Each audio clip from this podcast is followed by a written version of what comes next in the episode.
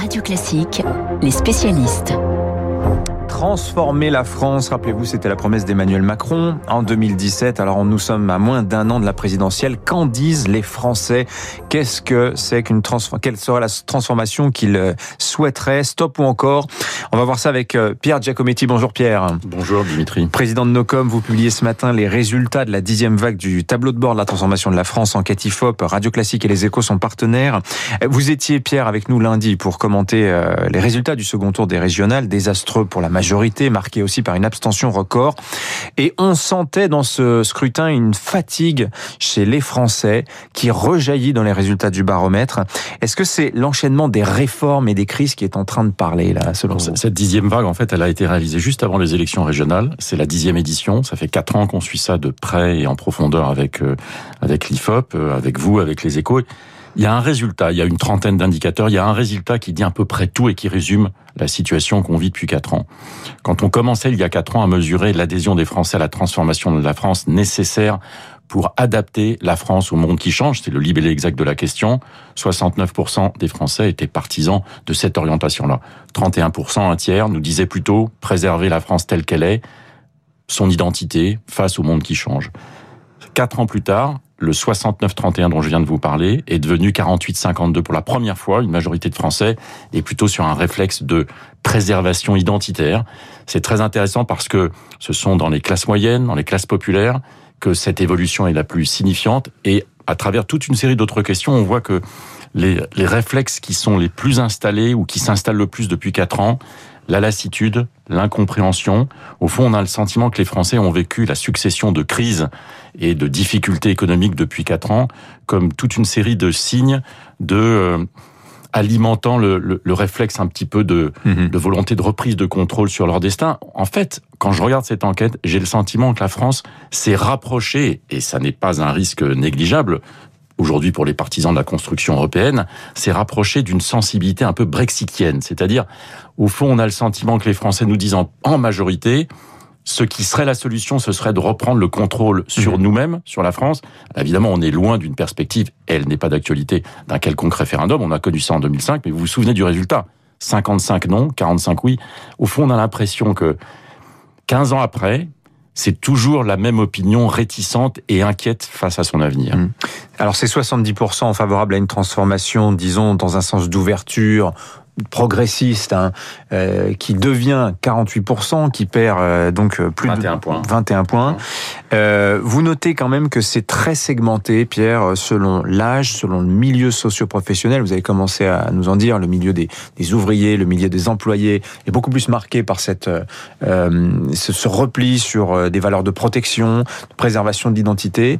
quel est le tableau un petit peu général selon les âges, selon les selon les, les CSP en en quatre ans, aujourd'hui, la seule génération qui reste majoritairement favorable à une transformation qui adapte la France, mhm. ce sont les moins de 25 ans. Toutes les autres générations ont basculé dans une, dans une résistance majoritaire. Pas unanime, mais majoritaire.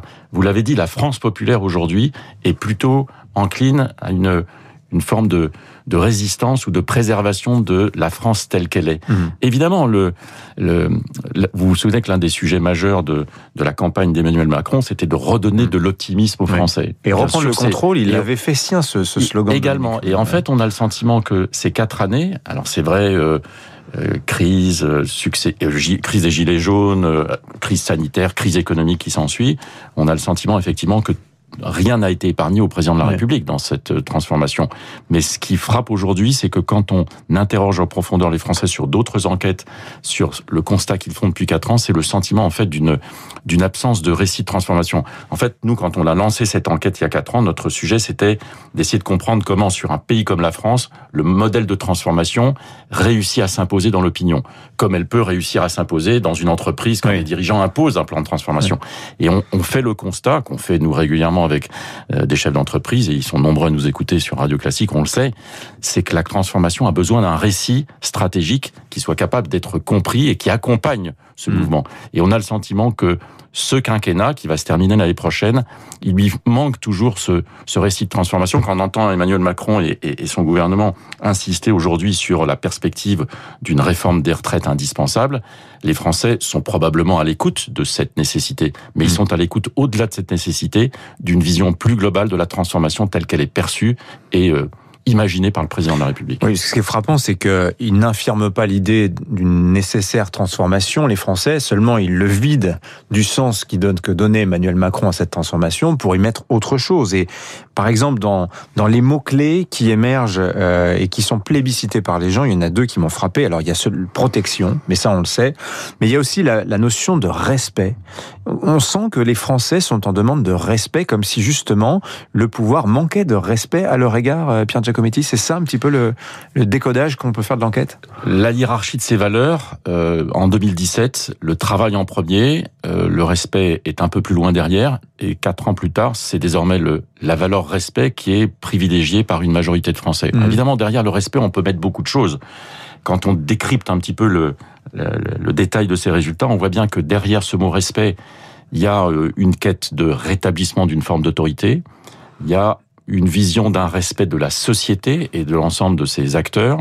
Il y a probablement aussi le respect de la République ou de l'ordre républicain. Ce sont des sujets qui sont en mettre en parallèle au, au fait que d'autres résultats montrent à quel point les Français sont inquiets ou ont vu leur inquiétude progresser sur toutes les thématiques de, de, de, l'inquiétude face à la montée de l'islamisme et, et face à tous les sujets qui ont aussi marqué le quinquennat. C'est vrai que cette valeur a pris de l'importance et j'insiste parce que c'est une façon de le redire ou de redire ce que j'ai dit précédemment. Euh, la progression du respect est particulièrement nette dans les classes moyennes, progression de 15 points. C'est l'un des sujets probablement centraux aussi qui va occuper le prochain débat présidentiel. Comment remobiliser les classes moyennes autour d'un projet de transformation qui soit euh, compris et lisible. Alors c'est intéressant d'imaginer ce qu'on peut, comment on traduit en résultats, comment on traduit en action, en programme politique, euh, tout ce, ce tableau que vous nous brossez aujourd'hui de, de l'opinion publique, euh, Pierre Giacometti. Et quelque chose qui m'a frappé aussi, c'est aujourd'hui l'Europe. On voit que dans toutes les familles politiques, l'Europe est un sujet qui divise, clairement. Oui, là aussi, l'indi- l'indicateur qu'on avait mis au point il y a quatre ans, il a évolué de façon spectaculaire. On était majoritairement, il y a quatre ans, vers euh, au- autour d'une opinion française plutôt encline à considérer que il fallait plus d'Europe. Quatre ans plus tard, c'est exactement l'inverse. On a l'impression que l'Europe est aussi une des victimes collatérales de cette transformation mal comprise et mal digérée.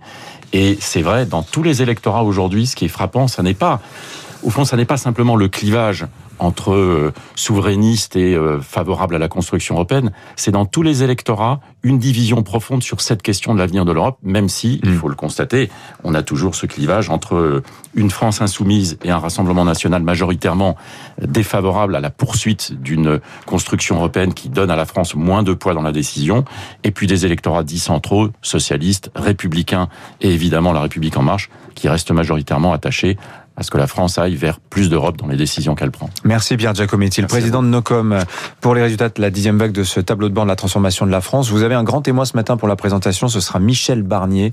Euh, Michel Barnier, vous savez, c'est Monsieur Brexit hein, du côté européen. Euh, ce sera à lire justement dans les échos demain. Bonne journée à vous. Merci beaucoup. 7h49, le journal après